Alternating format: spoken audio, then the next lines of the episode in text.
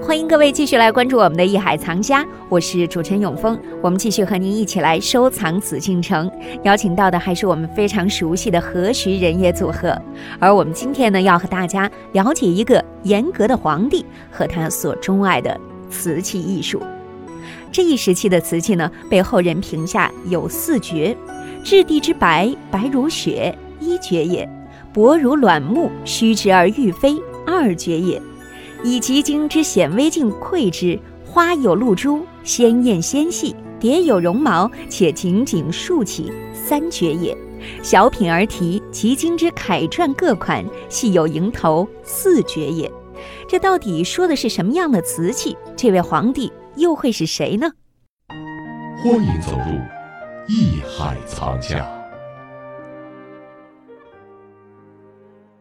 我们今天呢，要和大家说一说珐琅彩瓷。那么，这个皇帝，严格的皇帝就是雍正帝。前段时间这四爷很忙啊，大家都知道哈，很多电视剧这四爷都出场了。怪辛苦的皇帝，对，一生不过也比较勤勉。从这个艺术风格来讲，确实呢，雍正来说跟乾隆比啊，什么东西都得去对比着看啊。嗯，跟乾隆比，乾隆时期的这个珐琅彩啊，甚至乾隆中后期啊，就还有一种叫洋彩，咱们俗称的粉彩。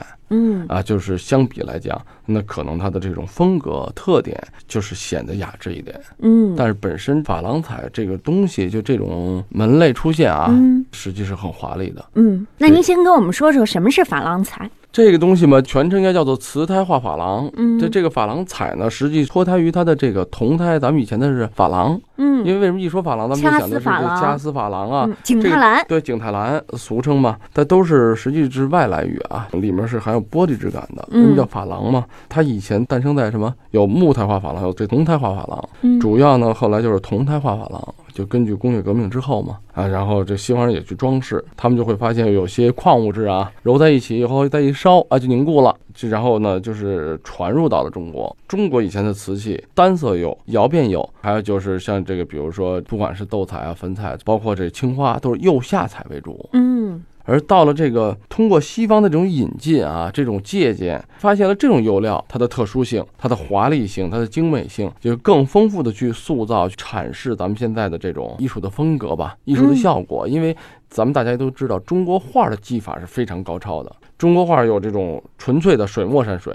就是黑白灰的关系，青绿山水。对吧？有青绿山水，甚至有一些花鸟，包括就是很华丽了，各种颜料呢也很丰富。嗯那当然是这种中国的这种特点的丰富，它就是植物性颜色、矿物性都是天然颜色。它这种颜色的有一个特点是水溶性的，对，所以说既然溶于水的话，它就半透明的。整个来说，跟西方的这种，你看西方的什么最早油画的前身是什么？是丹培拉。丹培拉什么？就是它用蛋清啊、胶啊熬完了变成一种调色剂，然后再加上它的矿物颜色啊，再加上它的化学的这种颜料，嗯这样的话它是不透明的。不透明的颜色，就是说我可以一层一层叠加，我可以混合。咱们画过画的朋友们有这经验，包括以前画水粉，嗯我可以把颜色混在一块儿。对实际你看中国画，你看咱们不能超过三种混在一起，啊，因为它透明的嘛，你老混了以后它就脏了颜色，对对所以说它，就是很淡雅的东西。这么长时间文化啊，这种积淀。碰到了西方的这种可以遮挡颜色、可以调和颜色的这种纯粹的颜色塑造物体、塑造人物的这种，通过黑白灰的关系，通过立体、通过造型这种东西去塑造美的话，一下跟中国这种传统的咱们叫做写神不写形的这种艺术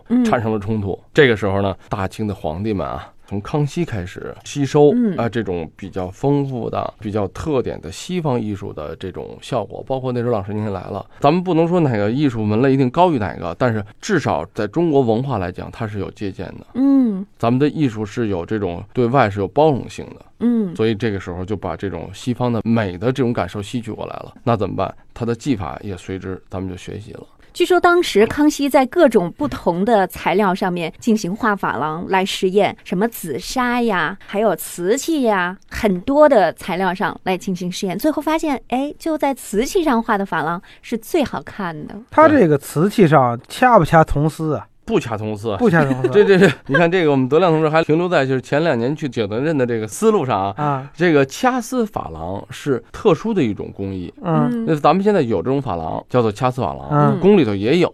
这跟珐琅彩为什么不一样呢？叫瓷胎画珐琅，它是属于瓷器的一种，瓷器是为主，不管它的瓶身呀，它烧制的胎体啊，对吧？它的釉色呀，嗯然后在瓷器上让它美上加美。嗯那好，我有这珐琅的彩在上面来作为点缀，可是掐丝珐琅则不然。掐丝珐琅当然说了器型，它主要是体现釉的美。所以说这种釉，那但是它要留啊，嗯不同颜色的釉温度不一样怎么办？它一定要把铜丝嵌在里头。它的这种掐丝珐琅的特征就更直接，就是取源于欧洲了，更是这种欧洲的特点。它这隔断，隔断了以后装饰性，这样的嗯话它的颜色变成什么颜色？如果咱们大家看掐丝珐琅很重要的一个特点，嗯就是它颜色里面基本上不需要渐变的，哎，对，是它是一定要整块颜色。嗯对吧？因为它这一小区域是一个颜色，这小区域是另一个颜色，靠颜色之间的碰撞，嗯颜色之间的美来去展示一个形体，对吧？对所以它更体现的是嗯这种所谓这个里边的釉啊，还有它这个掐丝整个造型的这种美。嗯而这个瓷器上面的画，它只是当做绘画的一种颜料，颜料的一种部分来去嗯做的话，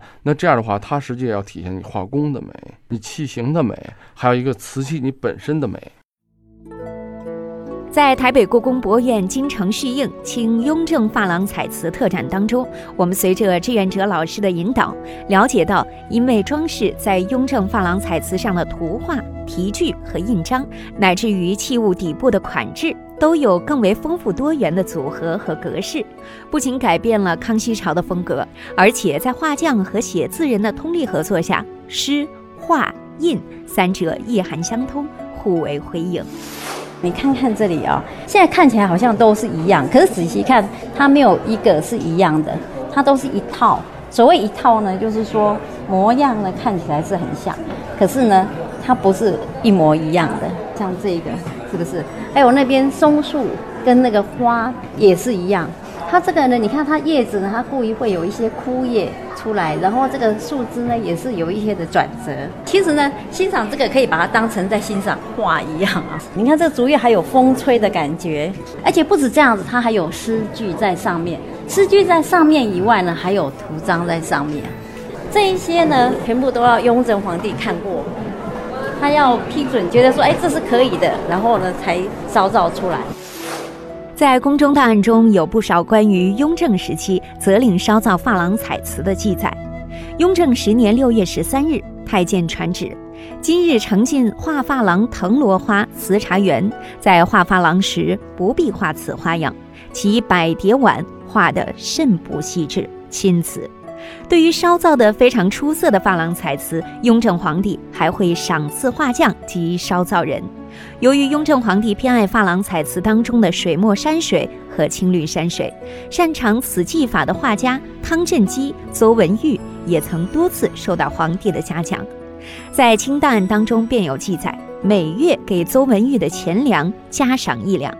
您想啊，一位君临天下、政务繁忙的皇帝，对珐琅彩瓷的制作关心到如此程度，甚至对烧造珐琅彩瓷的匠人也体恤入微，这在我们中国历史上恐怕是绝无仅有的。它进一步说明了珐琅彩瓷在当时皇室当中的地位。这里是艺海藏家。珐琅彩瓷的特点是瓷质细润，材料凝重，色泽鲜艳亮丽，画工精致。